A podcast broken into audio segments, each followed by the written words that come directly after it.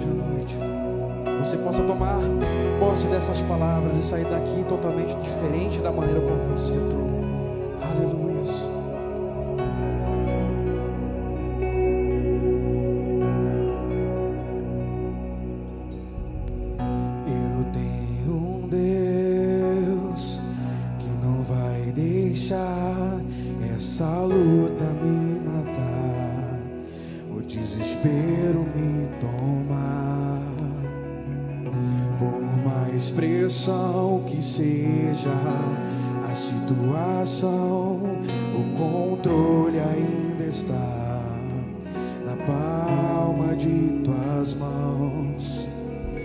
O choro dura uma noite, mas a alegria ela vem pelo amanhã. Eu creio, eu creio. O choro dura uma noite, mas a alegria ela vem pelo amanhã. Eu creio, eu creio.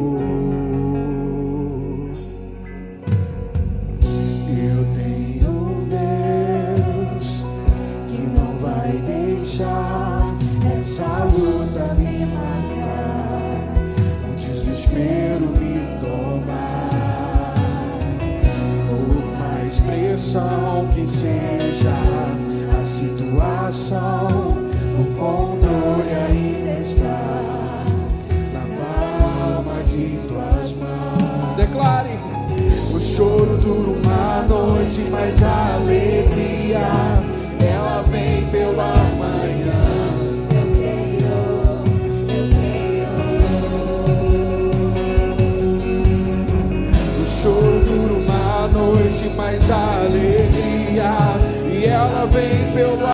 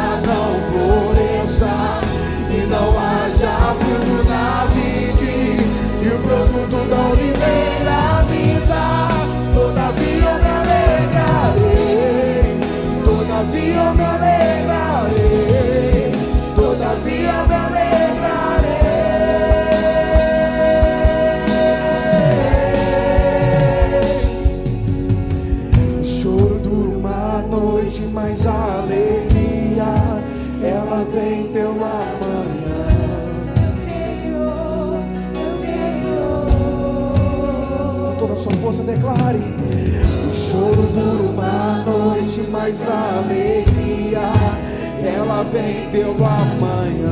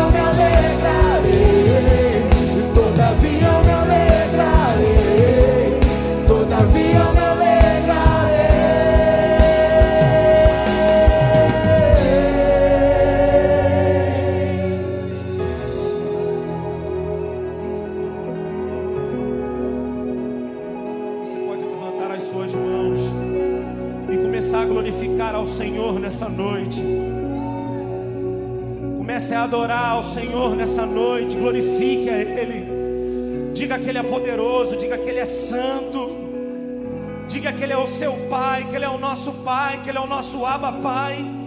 Nós te amamos, Jesus. Nós te adoramos. Nós somos apaixonados pelo Senhor. Nós queremos se apaixonar muito mais. Aquece os nossos corações. Se existir corações frios aqui nessa noite, seja aquecido pelo poder do Teu Espírito Santo, em nome de Jesus. Queridos, esse louvor ele é profético. E nós não vamos cantar ele de qualquer maneira ou de qualquer jeito, para cumprir um rótulo, não, nós vamos cantar ele profetizando que a sua vida, a sua casa, a sua família, os teus filhos, os filhos dos teus filhos serão alcançados por Jesus. Pense agora em alguém, pense agora em alguém da sua casa que esteja afastado. Cante esse hino com fé, porque no Salmo 128 diz que haverá paz em Israel. Os filhos dos teus filhos você verão, e haverá paz em Israel. Então cante esse louvor profeticamente.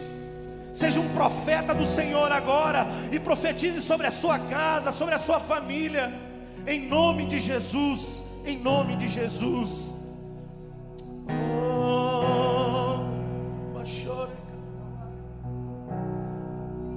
acredito no teu poder, Senhor,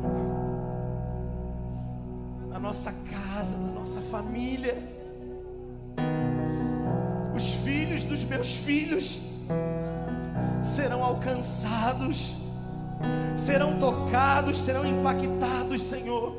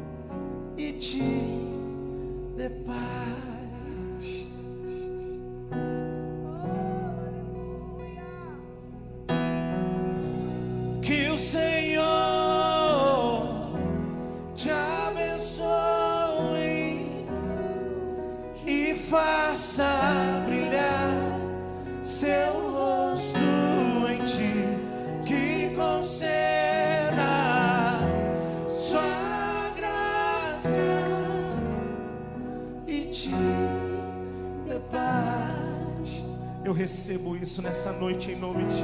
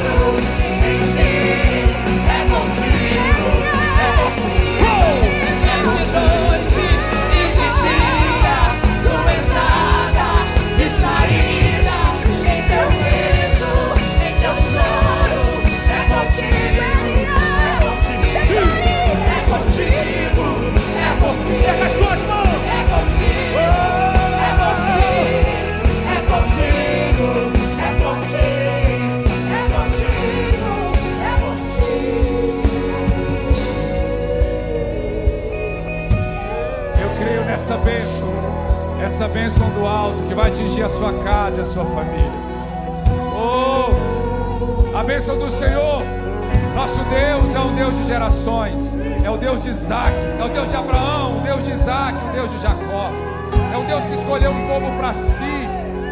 E quando Ele te salvou, Ele não estava pensando só em você, Ele estava pensando em você, em toda a sua casa, em toda a sua família, e os seus filhos, e uma geração que vai ser abençoada. Nós estamos mudando a terra, estamos trazendo o reino de Deus à terra. Isso está acontecendo através da sua vida e através dos seus filhos. Eu quero que, em nome de Jesus, agora, nos fazer uma oração. Uma oração onde nós cremos no poder de Deus e queremos que esse poder se estenda a todas as casas, estenda a todas as famílias. Agora eu quero que você coloque a sua família diante do Senhor. Se existe alguém na sua casa que ainda precisa encontrar o Senhor, Seja um profeta agora, nós cantamos e creia. Será a minha família, eu e a minha casa serviremos ao Senhor. Eu e a minha família serviremos ao Senhor. E o Senhor vai encontrar os seus filhos e os seus netos. E em nome de Jesus, quando você já não estiver mais aqui, se o Senhor não tiver voltado, ainda haverá homens e mulheres que servem ao Senhor na sua casa. Vamos orar para que Deus traga cura aqueles que estão enfermos. Vamos orar para que Deus restaure as vidas. Se você está aqui, está enfermo da alma, enfermo do físico, está doente de alguma forma, põe a mão no seu coração. Nós vamos clamar ao Senhor agora com fé. Mas se você quiser, põe apenas a sua família, interceda por eles, para que Deus traga salvação e cura. O maior milagre que pode acontecer é a salvação de alguém que está afastado do Senhor. Pai, em nome de Jesus, nesse momento tão precioso. Nós oramos, Senhor, com a fé no Senhor e no nome de Jesus Cristo. Pai, nós queremos o Teu poder que ainda atua hoje. Nós cremos que o Senhor é um Deus que redime as gerações. Há uma maldição até a terceira e quarta geração, mas é um Deus que abençoa até mil gerações daqueles que o clamam e o temem. Que se estenda agora sobre a mil gerações. Oh, em nome de Jesus, na nossa casa, na nossa família, nos nossos filhos, nos filhos dos nossos filhos, e aqueles, Senhor, quando não estivermos mais aqui, que ainda haja aqueles que temam e proclamem o nome do Senhor, que a fé não se extingua na nossa casa, mas sejam filhos e filhos que adoram o Seu nome. Nós oramos, Senhor, traga cura agora aqueles que estão, Senhor, doentes, infectados pela Covid. Pai, que tenha total e completa recuperação em nome de Jesus. Aqueles que estão com outras enfermidades, nós oramos agora pela Nilda, pelo Jova, Senhor, lá em Sorocaba, oh Deus, levanta, Senhor, traz cura, traz restauração total e completa na vida da tua filha. Deus, em nome de Jesus todos aqueles que estão enfermos, Pai. Que o Senhor traga cura e a tua bênção, a tua proteção, o teu toque. Toda enfermidade sai agora em nome de Jesus. Se há algum espírito de enfermidade, nós repreendemos, expulsamos dessas vidas, pelo poder do nome de Jesus. Cura a alma, Senhor, cura da depressão, da angústia, do medo, cura da ansiedade, da crise de pânico. Deus, cura cura seus filhos agora. Clamamos assim, no nome santo de Jesus. Amém, amém. Você crê? Diga um amém bem alto, aleluia. Em nome de Jesus, aplauda ele se você crê. Pode tomar o seu assento. Nós vamos continuar adorando ao Senhor e vamos servir também com as nossas ofertas, com os nossos dízimos. Você que trouxe a hora agora, nós louvamos a Deus porque os irmãos têm sido fiéis. Nenhum das nossas missões, nem aqui, nem fora, nem no Camboja, estão sendo comprometidas. Quero que você continue fiel. Eu louvo a Deus fazer parte dessa igreja. É uma, pessoa, é uma igreja de pessoas comprometidas com o reino. Pessoas que, mesmo em meio à dificuldade, estão ofertando. Nós temos conseguido ajudar muitas pessoas. Semana mesmo, há um tempo atrás, recebi uma oferta dos Estados Unidos, meu irmão. Alguém queria, olha, quero contribuir. Eu tenho sido abençoado por essa igreja, por esse culto online. Né? Mandou 500 dólares para nós, para ofertar, não, para, exatamente para cestas básicas. Nós temos comprado cestas básicas com esse dinheiro, temos abençoado muitos irmãos. Tem chegado ofertas porque os irmãos têm sido generosos e tudo tem sido transmitido para isso. Eu quero orar, abençoar a sua vida financeira, porque nós sabemos também que há pessoas aqui em tantas dificuldades, pessoas que perderam seus empregos, pessoas que estão com a empresa em dificuldade, mas nós cremos num levantamento, nós vamos crer que Deus há de trazer a, a bênção e a prosperidade sobre a sua casa, sobre a sua família. E mesmo em meio ao deserto, nosso Deus sustentou um povo. E Deus há de nos sustentar, há de multiplicar na sua família. Em nome de Jesus, ninguém é constrangido a isso. Mas se você quiser, faça com alegria, porque nós cremos nesse poder e no sustento do Senhor. Pai, nós queremos abençoar a vida financeira, Pai, as finanças, a casa, a família, o pão de cada dia de cada um dos teus filhos. Deus, em nome de Jesus, nós agradecemos. Pai, nós louvamos ao Senhor porque o Senhor tem nos sustentado como pessoa, como família, como igreja e adebe. Pai, em nome de Jesus, que nada, Senhor, nenhum dos nossos compromissos sejam falhos. Pai, nós queremos abençoar a vida dos nossos irmãos, que possam, Senhor, agora, Pai, com alegria, entregar a Ti dízimos, ofertas, Senhor, de maneira generosa. Deus, em nome de Jesus, enquanto fazemos isso, que a bênção, a mão do Senhor esteja sobre cada um, multiplicando na casa, multiplicando no lar.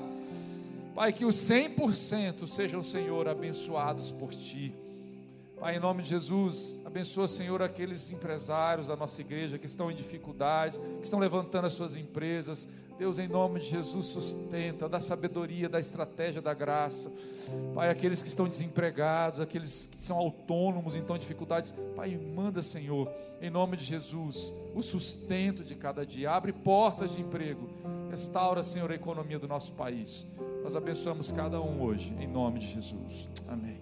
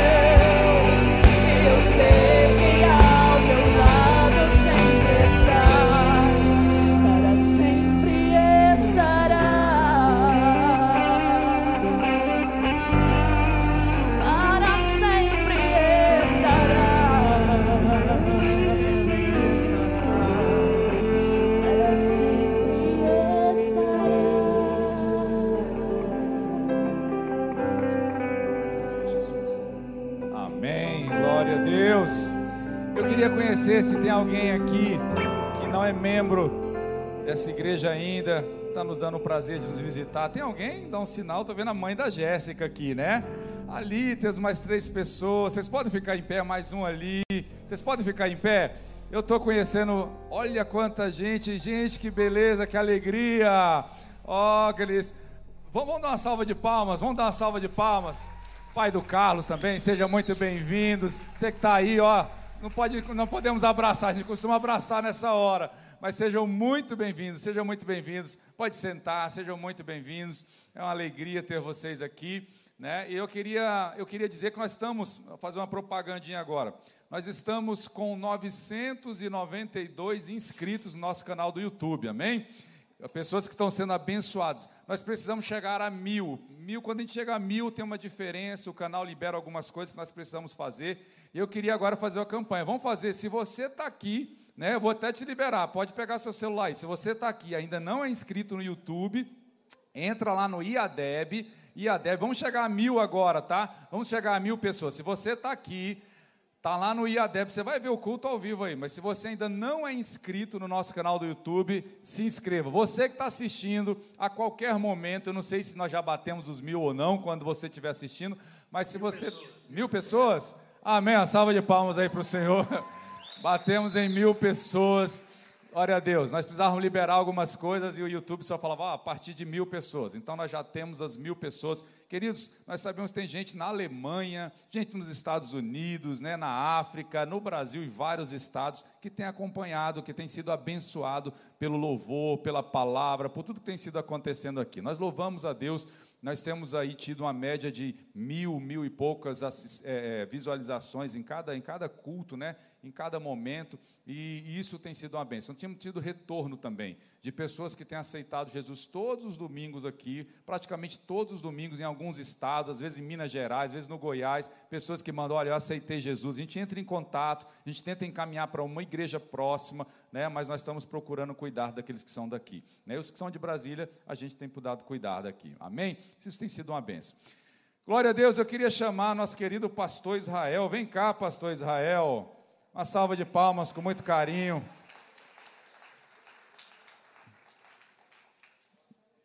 Meus irmãos, glória a Deus, né? Como a gente louva a, a, a, Deus pela vida do nosso querido pastor Israel. Pastor Israel, ele deve contar aí um pouquinho, mas ele é recém-saído da Covid, né? Glória a Deus, dá uma glória a Deus aí, você perdeu a oportunidade. Mais, vocês estão conhecendo mais um curado aqui, né? Mais um restaurado. Ele, a esposa dele, a esposa dele também não pôde vir aqui, né? Ela estava com a criança, não podia trazer, mas também passou um tempinho ruim. Ela chegou na UTI? Oito dias de UTI, meus irmãos. Grávida, ela estava grávida ou estava com filho? Não, grávida. Ela estava grávida de sete meses, pegou a Covid, né? E ele estava me contando aqui, né, como pegou e tal, e aí ela também pegou, e a família, e, e grávida de sete meses, passou oito dias na UTI. E nós oramos, não sei se você sabe, nós temos uma torre de oração, que nós oramos todos os dias às oito da manhã, e oramos pelos enfermos também. O nome dele e da esposa estavam lá, e nós clamamos a Deus. E como foi uma alegria saber que você está aqui. Ela também, os dois estão recuperados, tá? Para a glória do nome do Senhor Jesus. Nós estamos vendo, né? Estou vendo ali Adriano e Humberto também, né? Carita, Carita também, Alexandre, eu vi aí, estão ali também, recém-recuperados da Covid também, né? Glória a Deus. Deus, aqueles poucos daqui que, se, que tiveram essa doença estão recuperando, estão voltando. Não tivemos nenhum óbito aqui, para a glória do nome do Senhor Jesus. Estamos orando para que Deus trate e cure. Vamos orar? Senhor, obrigado, Pai, pela vida do pastor Israel, sua esposa, sua família. Obrigado, Senhor, pela, por ele estar vindo aqui Senhor, nos trazer a tua voz, a tua mensagem, aquilo que o Senhor tem para nós. Abençoa a vida dele. Abençoa, Senhor, Pai, a palavra que o Senhor colocou no coração dele, que possa, Senhor, ser uma bênção em nossas vidas, trazendo, Pai, crescimento, edificação, exortação, ensino, que traga salvação, Pai, para aquele que ainda não te conhece. Deus, nós abençoamos que nós sejamos um coração, Senhor, fértil para a tua palavra, em nome de Jesus. Amém. Amém. A paz dos seus irmãos e irmãs. É um prazer estar com vocês esta noite. É um prazer estar vivo com vocês esta noite. É, eu confesso aos irmãos que eu estava extremamente empolgado para contar o testemunho, porque realmente foram dias difíceis. E como eu sou membro da igreja, eu falei, não, tem que testemunhar na minha igreja que eu, que eu passei pelo, pelo Covid numa situação difícil. Eu, esposa, Alcimar, Joana, elas estão com a gente aí ao vivo. Foram dias difíceis. Nós fizemos o teste positivo no dia 20 de junho. E eu confesso que eu iria pregar sobre isso, mostrando a vocês um consolo de Deus para dias como este. Salmo 23, versículo 4. Ainda que eu ande pelo vale da sombra da morte, não temerei a mal algum, porque tu estás comigo. A tua vara e o teu cajado me protegem. E foi lá do vale da sombra da morte com o seu cajado que Deus nos tirou para a vida. Eu ia falar sobre o meu testemunho, mas como eu sou membro da igreja, Deus me deu uma mensagem que eu queria muito compartilhar com você hoje à noite. Como a pandemia afetou igrejas locais. Então, se o pastor for generoso, na próxima eu conto. Fala, o pastor, tem misericórdia do diácono que falou aquele dia. Deixa ele voltar para contar o testemunho. A Alcimar hoje está de oito meses. Nós estamos esperando o pequeno Kaique Joaquim, o nosso segundo filho. E já podemos dizer que é bênção de Deus. Já nasceu na prova, mas dando glória a Deus. Como a pandemia afetou as igrejas locais? todas as igrejas locais se viram, de alguma maneira, afetadas pela pandemia. Tem um, um jornalista, Tom Jetten, ele escreveu um texto. As coisas nunca serão as mesmas, como a pandemia mudou a adoração. Esse texto que ele escreveu é exatamente sobre como o distanciamento, o isolamento, os templos fechados fizeram com que as tradições fossem profundamente afetadas. Nós tínhamos hábitos e tradições antes da pandemia e agora não é possível mais. O pastor exemplificou. Antes da pandemia, nós tínhamos o prazer de abraçar os visitantes e demonstrar como é bom tê-los conosco. Pós-pandemia, nós não podemos mais fazer isso, por uma questão de segurança. E esse texto que ele escreveu é a partir de uma entrevista que ele fez com 400 pessoas acerca dessa questão. Então foi perguntado para 400 pessoas como a pandemia afetava a vida religiosa delas e as impressões dessas pessoas estão presentes nesse texto. Ah, é claro que as igrejas foram fechadas e precisou se reinventar-se para se ajustar a este novo momento. Nós precisamos entender isso. Só que não houve apenas é, efeitos negativos da pandemia. Ele começa o seu texto destacando aí dois efeitos positivos ah, que a pandemia causou para as igrejas. O primeiro deles, eu queria destacar para vocês, ah, está aí numa citação que eu queria ler, a citação de alguém que participou da entrevista. A pessoa conseguiu identificar que a partir da pandemia, ele precisou dar mais atenção aos membros. Os pastores precisaram manter um contato mais específico e não generalizado. Porque aqui nós temos um contato geral, mas a partir da pandemia, do isolamento, foi necessário que este contato se tornasse individual. Veja o que um pastor escreveu.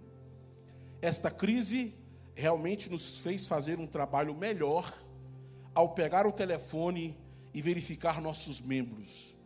Isso me fez reorientar, reorientar para me conectar individualmente com as pessoas.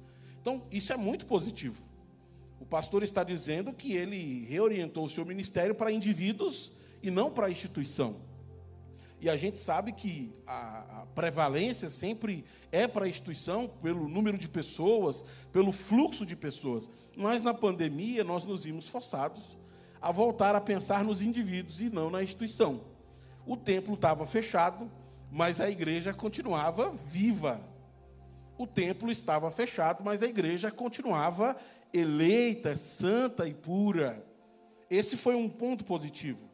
Outro benefício que ele apresenta para o, o, o isolamento social provocado pelo coronavírus é as mudanças que foram implementadas na comunicação. Nós tivemos aí a introdução de ferramentas que antes nós não explorávamos com tanta facilidade. Veja o que alguém escreveu sobre isso. Não preciso dirigir uma hora para sentar e ler a Bíblia com alguém. Posso fazer tudo de casa. Não há necessidade de correr para as reuniões. Não há pressão para os meus filhos ou para o meu marido. Com o distanciamento social, a impossibilidade de estarmos reunidos, nós exploramos as plataformas digitais de maneiras maravilhosas. Zoom, WhatsApp, Instagram, a gente fez dessas plataformas o nosso espaço de encontro virtual. Se não podemos nos encontrar numa geografia, nos encontramos no espaço virtual. E isso foi produtivo. Hoje, nós estamos tendo um culto online. Você está vendo como é positivo? E pessoas sendo alcançadas em lugares distantes desta realidade. Antes da pandemia, nós não explorávamos e tirávamos tanto proveito dessas plataformas. Mas a pandemia trouxe isso como um benefício.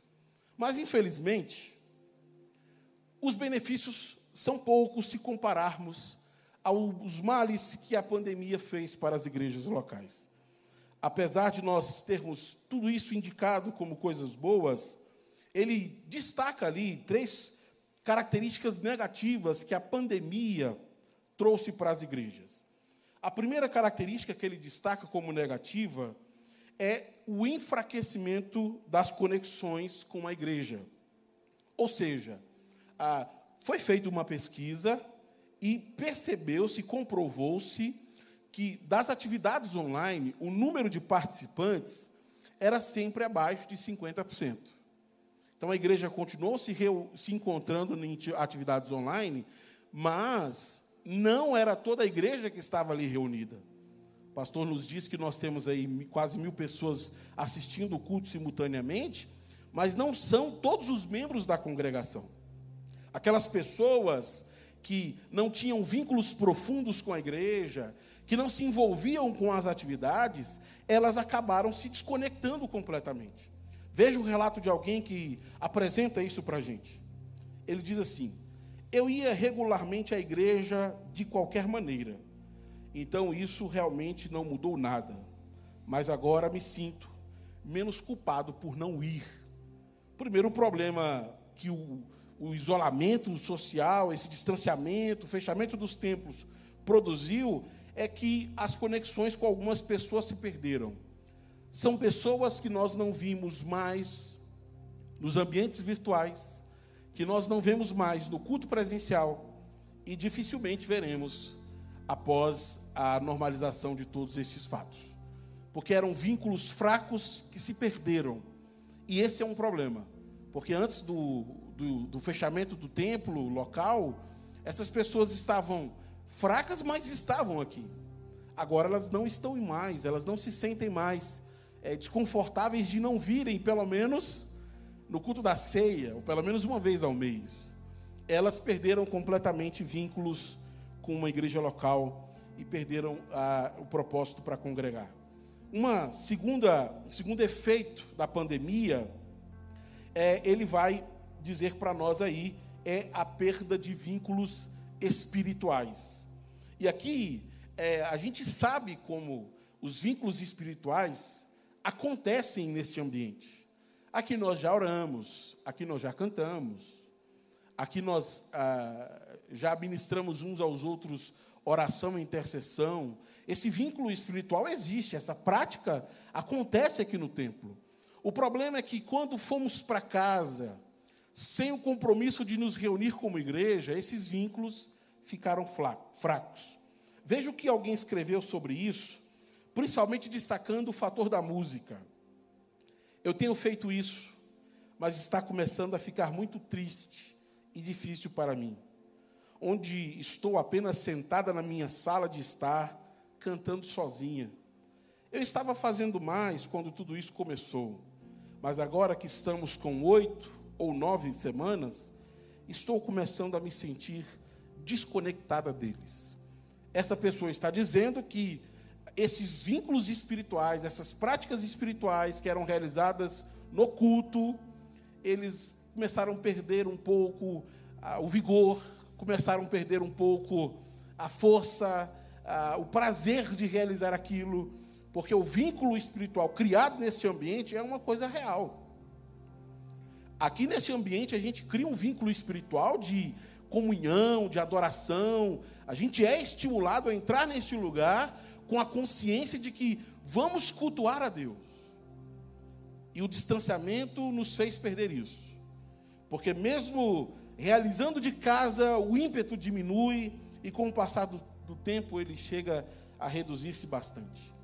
Aqui você não se sentia desconfortável de chorar, de levantar as mãos.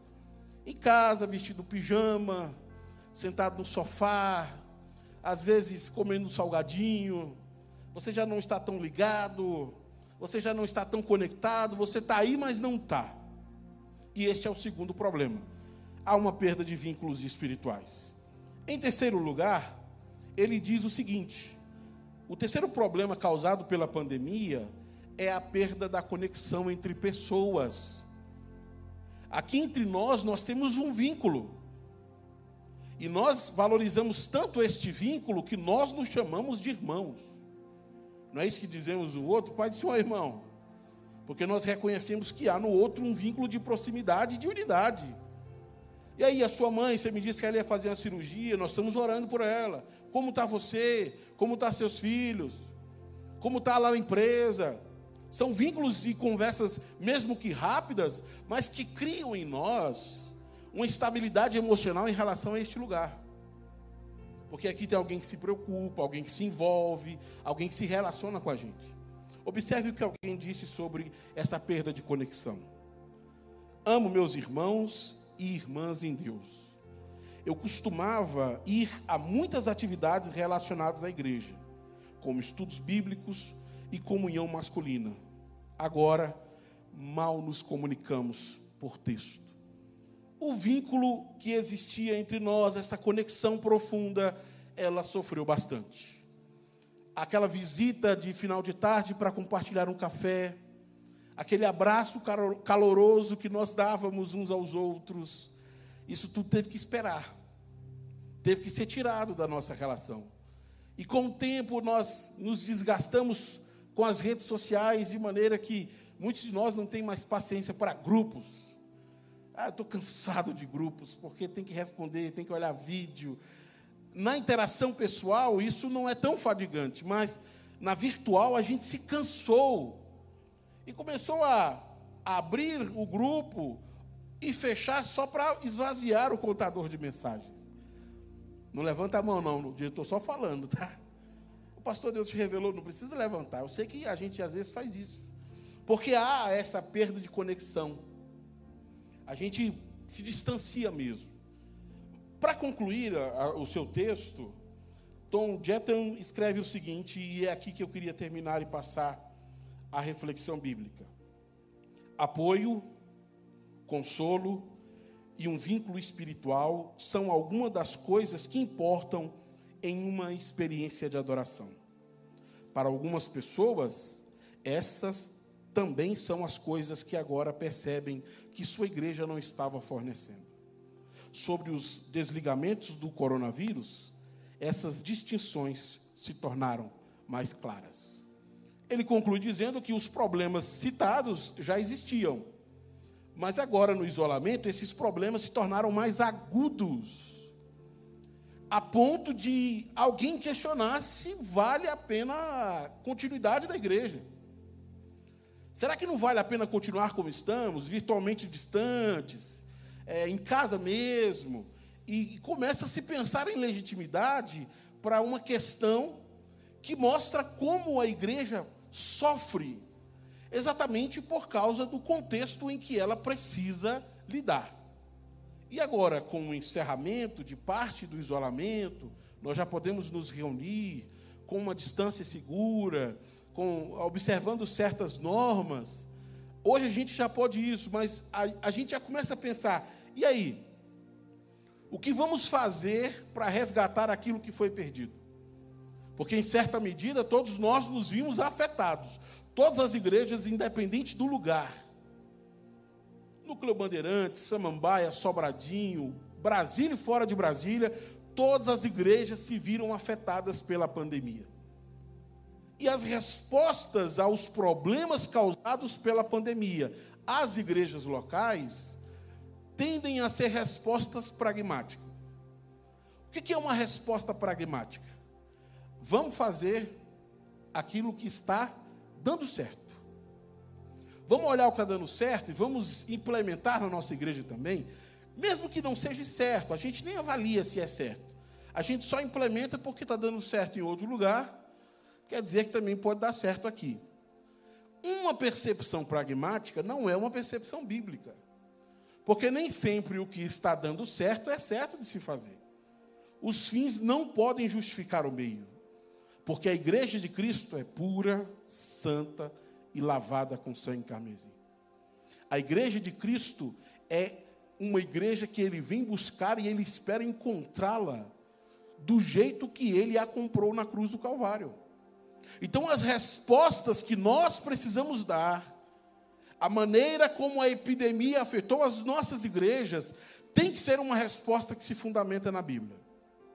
Por isso eu queria rapidamente passar para vocês três fundamentos que são essenciais para nós pensarmos como enfrentar os problemas deixados pela pandemia. Como a igreja continuará avançando e crescendo apesar do cenário do qual ela está passando. O texto que nós vamos refletir, 1 Coríntios capítulo 3. Eu digo que este é o texto áureo do crescimento da igreja. Se você for ler quase todos os livros que falam sobre o crescimento da igreja, tem alguma coisa que se baseia e se fundamenta nesse texto. Porque esse texto traz fundamentos básicos e essenciais para pensar em como a igreja tem que crescer. E é isso que nós queremos. Nós queremos continuar vendo a igreja crescer. Queremos continuar vendo a igreja triunfante em sua missão. Nós exploraremos as plataformas digitais porque foram ganhos. Mas nós não queremos que os prejuízos da pandemia afetem a geração de cristãos da nossa igreja. Vamos olhar a resposta? Capítulo 3, versículo 5 ao versículo 9. Eu leio para você a passagem bíblica. Afinal, quem é Paulo? Quem é Apolo? Somos apenas servos de Deus, por meio dos quais vocês vieram a crer. Cada um de nós fez o trabalho do qual o Senhor nos encarregou. Eu plantei, Apolo regou, mas quem fez crescer foi Deus. Não importa quem planta ou quem rega, mas sim Deus que faz crescer. Quem planta e quem rega trabalham para o mesmo fim, e ambos serão recompensados por seu árduo trabalho. Pois não somos colabora pois somos colaboradores de Deus, e vocês são lavoura de Deus e edifício de Deus. Texto maravilhoso, né? Esse texto vai responder três perguntas para nós acerca de como lidaremos com a pandemia e os seus efeitos. Primeira pergunta: quem dá o crescimento da igreja? Segunda pergunta: por que Deus colocou líderes espirituais dentro da igreja? Terceira pergunta: esses homens trabalham para quê? E essas três perguntas são essenciais, porque vão nos revelar como a nossa igreja vai sair dessa situação maior do que ela entrou. Eu vou repetir, porque isso merecia pelo menos uma reação sua, nem que seja um sorriso. Como esse texto nos revela que a nossa igreja vai sair dessa situação maior do que ela entrou. Ela precisa sair maior. E a primeira coisa que nós descobrimos é que quem faz a igreja crescer é Deus. versículo de número 6 e 7. Eu plantei e Apolo regou, mas quem fez crescer? Mas quem fez crescer?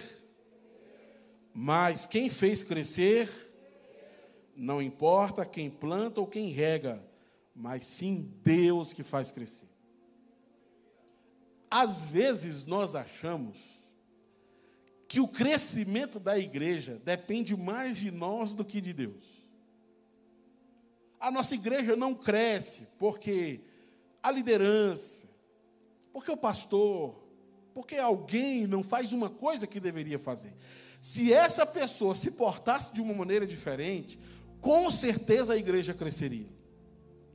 Nós pensamos o crescimento da igreja de forma pragmática, na junção de pessoas. A igreja é muito mais do que pessoas reunidas. A igreja é a junção de salvos em Cristo Jesus. Quando Cristo voltar a buscar a igreja, ele vai levar toda a igreja consigo. Nós não estamos trazendo pessoas aqui para o entretenimento ou para a diversão. Nós estamos arrancando pessoas da condenação do mundo e colocando elas no céu através da salvação em Cristo Jesus. Por isso que o crescimento da igreja é providenciado por Deus. E nesse sentido nós temos que ter uma consciência tranquila. Porque às vezes nós queremos ser muito mais zelosos que Deus quanto a isso. Meu Deus, o que, que eu preciso fazer agora para fazer a tua igreja crescer? Fica parecendo que depende de nós, e se nós não fizermos alguma coisa, o negócio não vai acontecer. A igreja já deveria ter voltado, pastor, a igreja já deveria ter feito isso, aquilo, outro. São apontamentos que talvez tenham alguma lição, mas que perdem um fundamento essencial. A igreja cresce porque Deus providencia o seu crescimento. Deus, escute isso, Deus está envolvido no crescimento desta igreja. Não somos apenas nós, Deus é quem fará e faz esta igreja crescer. É o Espírito Santo quem convence as pessoas da sua condição e as resgata a Cristo. Este primeiro fundamento é essencial. Precisamos lidar com os problemas da pandemia? Precisamos. Mas Deus já está cuidando da igreja antes da gente pensar nisso. Antes de eu fazer esses apontamentos a você, Deus já estava cuidando da sua igreja, porque Ele está fazendo ela crescer, mesmo em contextos inóspitos, Ele está fazendo a sua igreja crescer. Segundo, a primeira pergunta que eu fiz é: quem dá o crescimento? Deus. Como os líderes da igreja são chamados por Deus nesse contexto? Observe comigo o versículo 9. Pois nós somos colaboradores de Deus, e vocês são lavoura de Deus e edifício de Deus. Primeiro fundamento para o crescimento da igreja: Deus fará a sua igreja crescer. Segundo fundamento para o crescimento da igreja, através de nossas vidas. Responde uma pergunta para mim: quem você acha que Deus vai usar para fazer a igreja crescer? Eu. Quem você acha que Deus vai usar para fazer a igreja crescer? Ixi. Você é de casa, quem você acha que Deus vai usar para fazer a igreja crescer? Eu não vi você de casa, não, viu? Deus está vendo, é para você falar. Nós somos colaboradores de Deus. Isso é maravilhoso, porque Deus decidiu edificar a sua igreja, Ele decidiu salvar a sua igreja, e Ele também escolheu a forma como esta igreja é edificada ela é edificada, ela cresce através de nós que somos os seus colaboradores. Então, no crescimento que a igreja precisa encontrar, nós seremos as ferramentas de Deus para isso. A resposta de Deus para o crescimento desta igreja estava aqui, você não sabia disso. Pastor, acho que o crescimento está numa coisa que a gente vai trazer lá de fora, um negócio extraordinário. É você que Deus vai usar. Através da instrumentalidade da sua vida, é que pessoas serão agregadas a Cristo neste lugar. Instrumentos de Deus para um tempo novo desta igreja. Instrumento de Deus para o crescimento da igreja na pandemia. Somos nós. Nós somos instrumentos de Deus para este tempo. A primeira pergunta: quem dá o crescimento da igreja? Segunda pergunta: como os líderes da igreja são chamados nesse contexto? Terceira pergunta: com base nesse versículo 8 que nós vamos ler agora, para que trabalham esses colaboradores? Para que que nós trabalhamos? Olha o versículo 8. Quem planta e quem rega trabalham para o mesmo fim. E ambos serão recompensados pelo seu árduo trabalho. Isso é importante de nós entendermos. Porque apesar de nós gostarmos de hierarquias, e da gente colocar hierarquias para tudo que a igreja tem, tudo que está sendo feito por nós está sendo feito com o propósito de fazer a igreja crescer. Você tem noção disso? Você tem noção de que você está fazendo parte de um projeto de Deus de salvar o mundo pelo amor de Cristo? Você tem noção que isso é maior do que você? Eu estava lendo isso do presidente Kennedy, né? Ele foi fazer uma visita lá na NASA e ele se encontrou com alguém da limpeza e perguntou se o que, que aquela pessoa fazia ali dentro do organograma, né, da, da NASA. E o homem da limpeza respondeu: Eu estou enviando o astronauta para a Lua. O cara da limpeza disse isso. Mas ele não estava enviando de forma literal. O seu trabalho acrescentava ao trabalho da equipe. De maneira que o produto final era que todo mundo estava cumprindo o mesmo propósito. E nós precisamos entender que todo trabalho que nós realizamos é um trabalho para o crescimento. Quando você se reúne com seu pequeno grupo no Zoom, quando você liga para a pessoa do pequeno grupo perguntando como ela está, são atitudes que nós estamos tomando por sermos parte do que Deus está fazendo. Isso é importante estar na nossa compreensão. O crescimento de Deus para esta igreja não depende de uma pessoa, depende de Deus, através de todos nós, que somos seus colaboradores. O que você faz é valioso demais. Talvez você pense, ah, mas eu só compartilhei um link da internet. Eu só fiz uma ligação telefônica. Isso não é desmerecido do jeito que você pensa. Isso que fazemos é muito valioso, porque fazemos para o crescimento da igreja. Jesus, eu estou mandando este link para os meus amigos, porque eu quero e desejo que eles tenham um encontro contigo. Jesus, eu estou ligando para essas pessoas, porque eu entendo que elas fazem parte da sua igreja e, e o Senhor não desistiu delas. Tenha a perspectiva correta em relação ao seu envolvimento com a sua igreja. Você é parte daquilo que Deus está fazendo neste lugar. Envolva-se. Permita-se estar em todas as áreas possíveis que lhe cabem, envolvidos com a igreja. E nós não precisamos, irmãos, burlar as leis para poder fazer a igreja crescer. Ah, pastor, a igreja não vai crescer enquanto nós mantermos o isolamento. A igreja não vai crescer enquanto usarmos máscara. Isso é mentira. O crescimento da igreja não depende de nada disso. O crescimento da igreja depende de Deus e Ele está envolvido nisso. E Ele está chamando que nós façamos parte como colaboradores, para que este trabalho avance ainda mais. Essas barreiras somos nós que colocamos, somos nós que precisamos do templo local, somos nós que precisamos da liturgia, somos nós que precisamos dessa estrutura. Para o que Deus está fazendo, Ele não precisa de nada, Ele é poderoso para fazer o que quiser, mas Ele decidiu usar você para fazer a igreja dele crescer. Com isso, eu concluo com uma afirmação importante e, dela você tem que tirar muito proveito.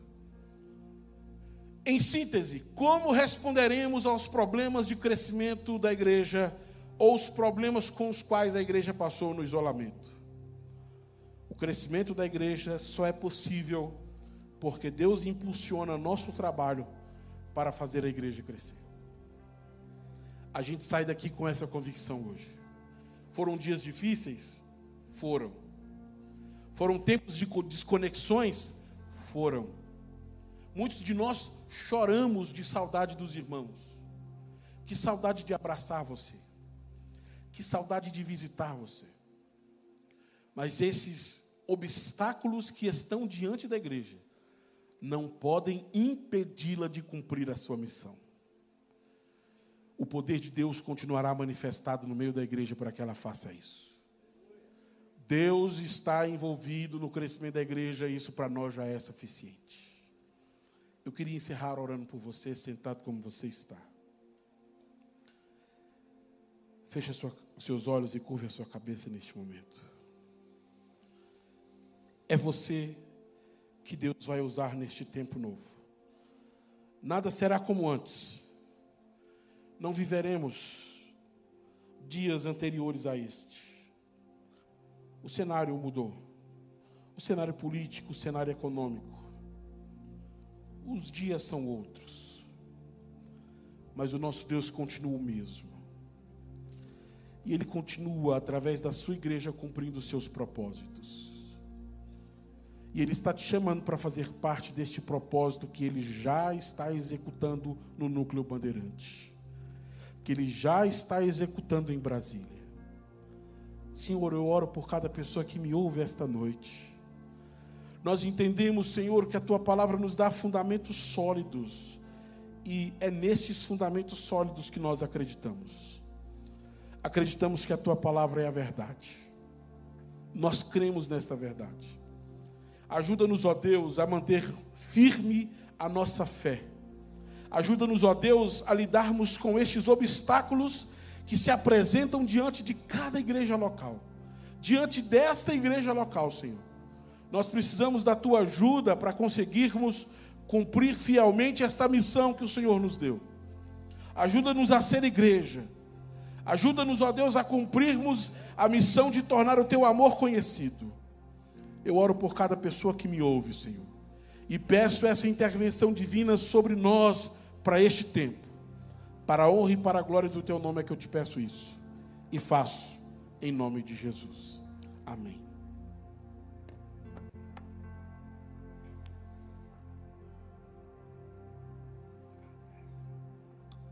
Amém. Vamos ficar em pé, por favor. Nós entendemos que esse crescimento é a vontade de Deus, é o sonho de Deus para nossas vidas, para cada um de nós. Como nós falamos no início e oramos já hoje, eu quero que você entenda que cada um, quando nós falamos em crescimento da igreja, tem pessoas que falam, ah, mas são números, tem muita gente, a gente, o pastor quer muita gente, não é isso que a gente pensa. Mas o pastor que ele não pensa, e que ele não pensa em um crescimento da igreja, ele não está pensando em vidas transformadas. Porque o crescimento da igreja significa que nós estamos saqueando o inferno e povoando o céu. Amém?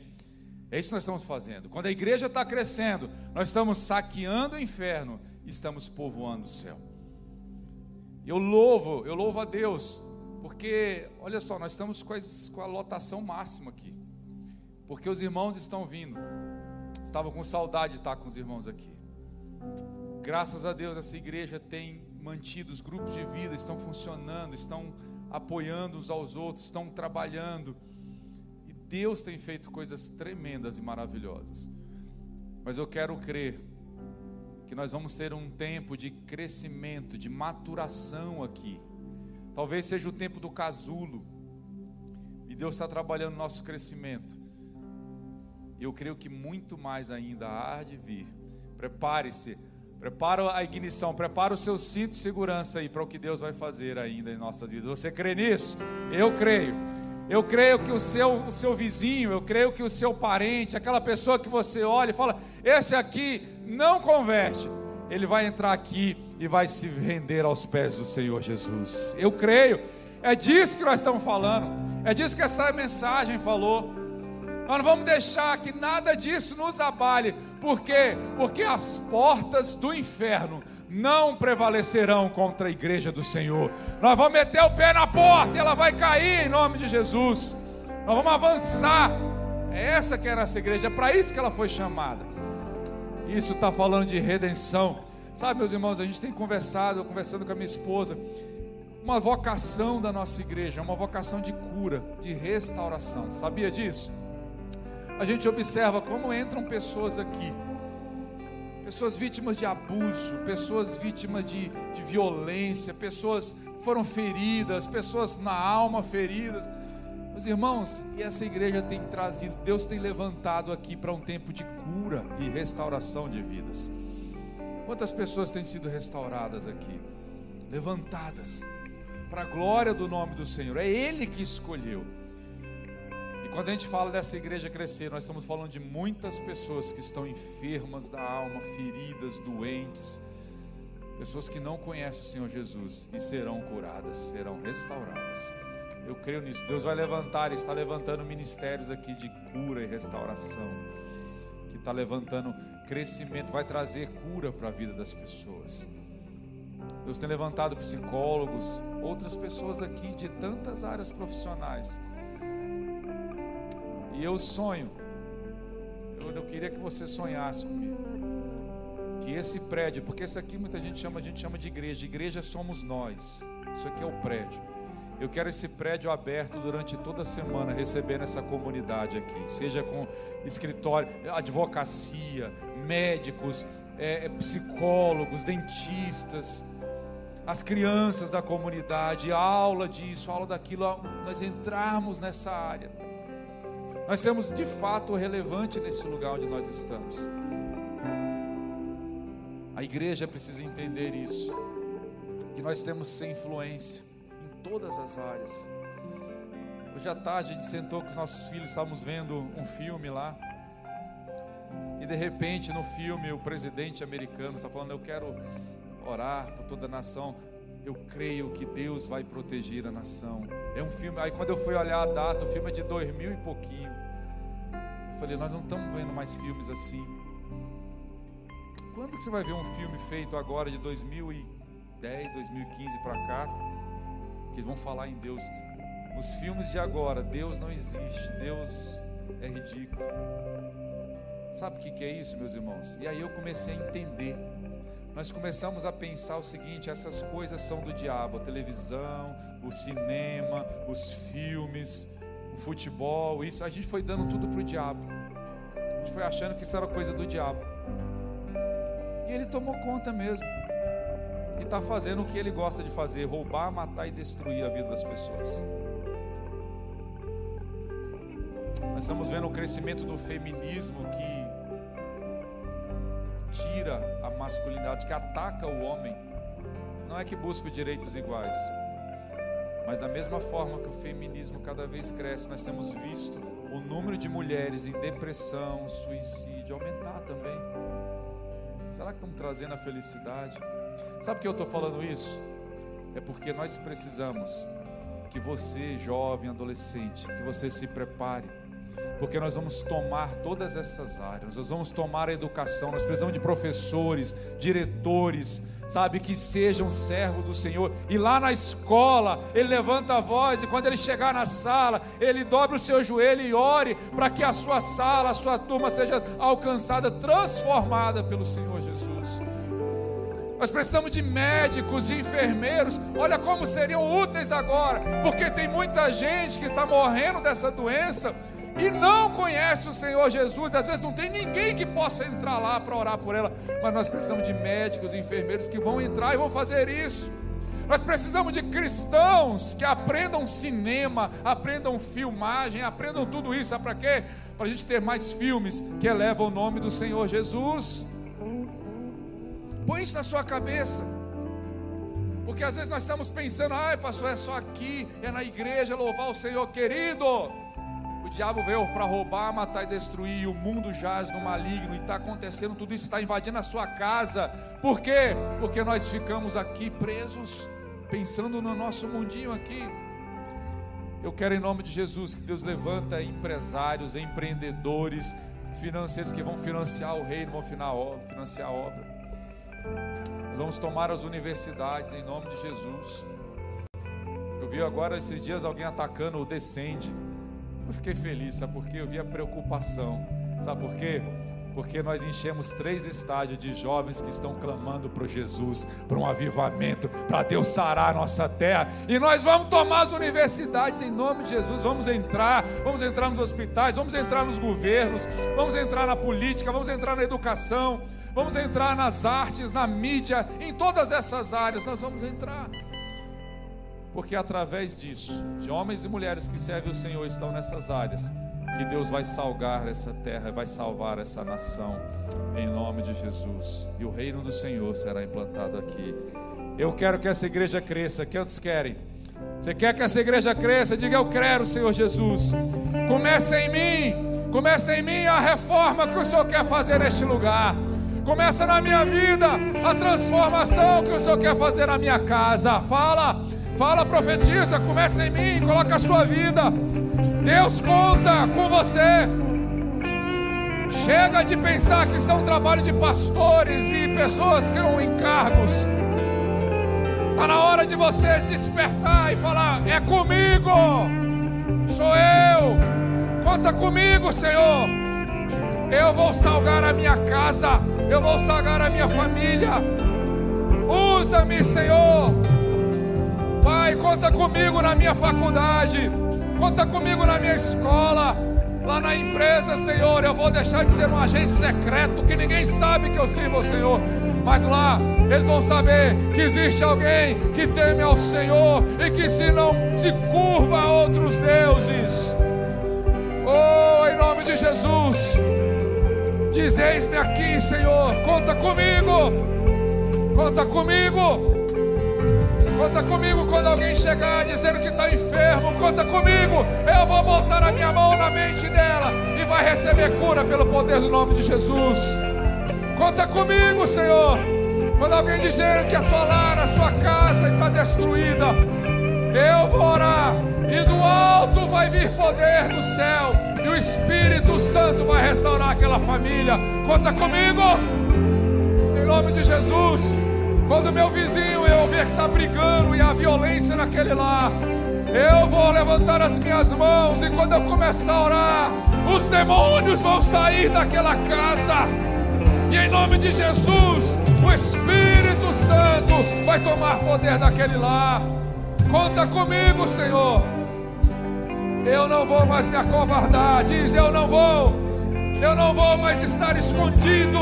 Eu não vou mais estar com medo, com vergonha do teu reino. Oh, e se for preciso ir para a fornalha, eu sei que o Senhor vai estar lá comigo. E se nós formos passar por uma grande tribulação, que venha, porque aqui tem servos e servas que não vão recuar. Nós não vamos recuar, mas nós vamos trazer o reino de Deus a essa terra que se abram os céus e que o reino de Deus venha e que a vontade de Deus seja feita aqui na minha nessa terra, nessa cidade, na nossa casa, da mesma forma que ela é feita no céu. Oh, aleluia! Aleluia! Nós cremos, Senhor. Nós cremos nisso. Eis-nos aqui. Que essa palavra seja viva em nós. Nós não vamos recuar conta conosco, conta com essa igreja. Quando o Senhor olhar dos altos céus, procurando os verdadeiros adoradores, olha para cá e aqui o Senhor vai encontrar. O Senhor vai encontrar filhos que te amam, Senhor. E conta conosco para salgar essa terra, para salgar essa cidade, para mudar essa cidade. Que sejamos uma igreja relevante, ame pessoas. Oh Senhor, coloque em nós o amor que o Senhor tem por essas pessoas. Faz-nos sentir a dor que o Senhor sente, Pai, por ver essas pessoas perdidas. Oh,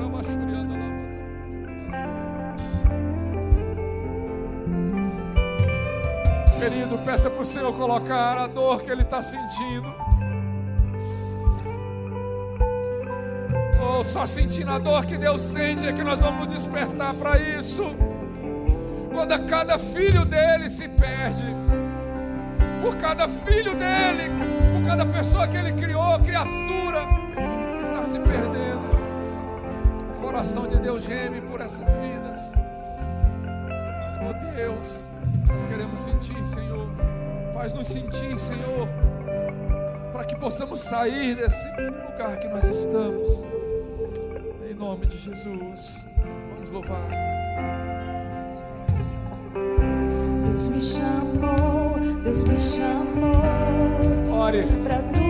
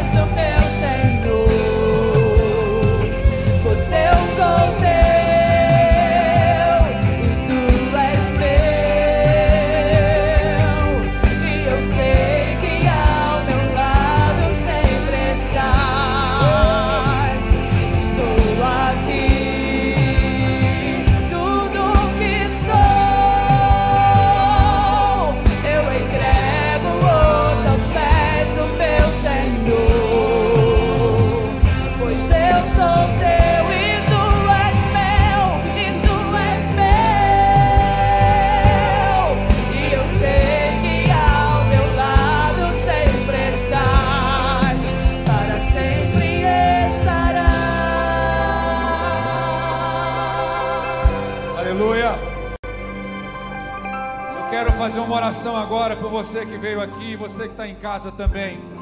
Põe a mão no seu coração. Deus tem um lugar para cada um. Deus tem um chamado para cada um. E quando na parábola dos talentos, ele fala que alguns, ele deu um, outros deu dois, outros deu cinco talentos. Alguns multiplicaram, e quando o seu senhor voltou, eles entregaram o dobro do que tinham. Mas teve um que guardou, enterrou. Enterrou. E quando o seu senhor voltou, ele cobrou, foi duramente cobrado, por ter enterrado aquilo que o senhor tinha dado a ele. nome de Jesus, quando o nosso Senhor voltar, ninguém vai ser como aquele de um talento. Mas em nome de Jesus, você vai entregar duas vezes o que o Senhor deixou na sua mão de frutos, de talentos, de obra, de reino. Se você quer agora, eu vou orar por você em nome de Jesus, onde você está. E a oração que eu quero fazer nessa noite é para que Deus desperte o seu chamado, faça de você um evangelista, alguém que, que, que Ele possa contar para levar o reino dele aonde Ele estiver. Deus quer salgar essa terra e Deus conta com você.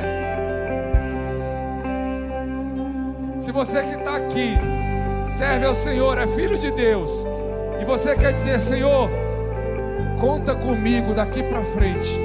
Aquilo que eu ainda não fiz, aquilo que eu ainda não, não entreguei, eu quero entregar a Ti agora. Eu quero que o Senhor me use, Senhor. Lá na minha casa, no meu lar, que o Senhor transforme na minha faculdade. Pai, eu não vou me omitir mais. Quantos querem fazer assim, dizer, Senhor, eu quero? Levante a sua mão bem alto. Quantos querem dizer, Senhor, eu não vou mais enterrar o que o Senhor me deu? Amém.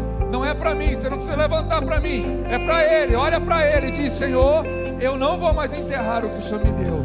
Se você quer fazer essa oração, amém, amém. Nós vamos orar agora, e em nome de Jesus, onde você está, essa semana o Senhor vai colocar estratégia em você, o Senhor vai apontar pessoas. Peça ao Espírito Santo, me dá, Senhor, palavra de conhecimento. Quando eu estiver olhando para uma pessoa, o Senhor vai me falar o que é para eu falar para ela. O Senhor vai me dar, Senhor, sabedoria. O Senhor vai botar as palavras na minha boca, o Senhor vai tirar minha timidez. Mas em nome de Jesus, eu vou, eu vou mandar um WhatsApp, eu vou mandar um link de uma pregação. Mas em nome de Jesus, eu não vou ficar mais onde eu estou. E eu creio que o Senhor vai fazer grandes coisas nessa semana. Senhor, em nome de Jesus, aqui estão essas mãos, Senhor, essas pessoas que estão dizendo de coração para Ti: chega de ficar onde eu estou. Pai, o Senhor conta conosco, com os colaboradores que vão transformar esse reino. Então, em nome de Jesus, abençoa cada um deles, Pai. Conta com esses teus filhos que estão aqui. Pai, o Senhor deu dons, o Senhor deu talentos, o Senhor capacitou. Agora, em nome de Jesus, envia, envia e que em nome de Jesus os sinais sigam a esses que creem. E que em teu nome eles expulsem demônios. Em teu nome eles falem outras línguas. Em teu nome eles profetizem. Em teu nome eles imponham as mãos sobre os enfermos e eles sejam curados. Em teu nome, Senhor, se eles beberem alguma coisa mortífera, não lhes fará dano algum. E em teu nome eles salguem essa terra em teu nome, eles tragam, Senhor, os perdidos para o teu reino, em teu nome, em teu nome. Oh, em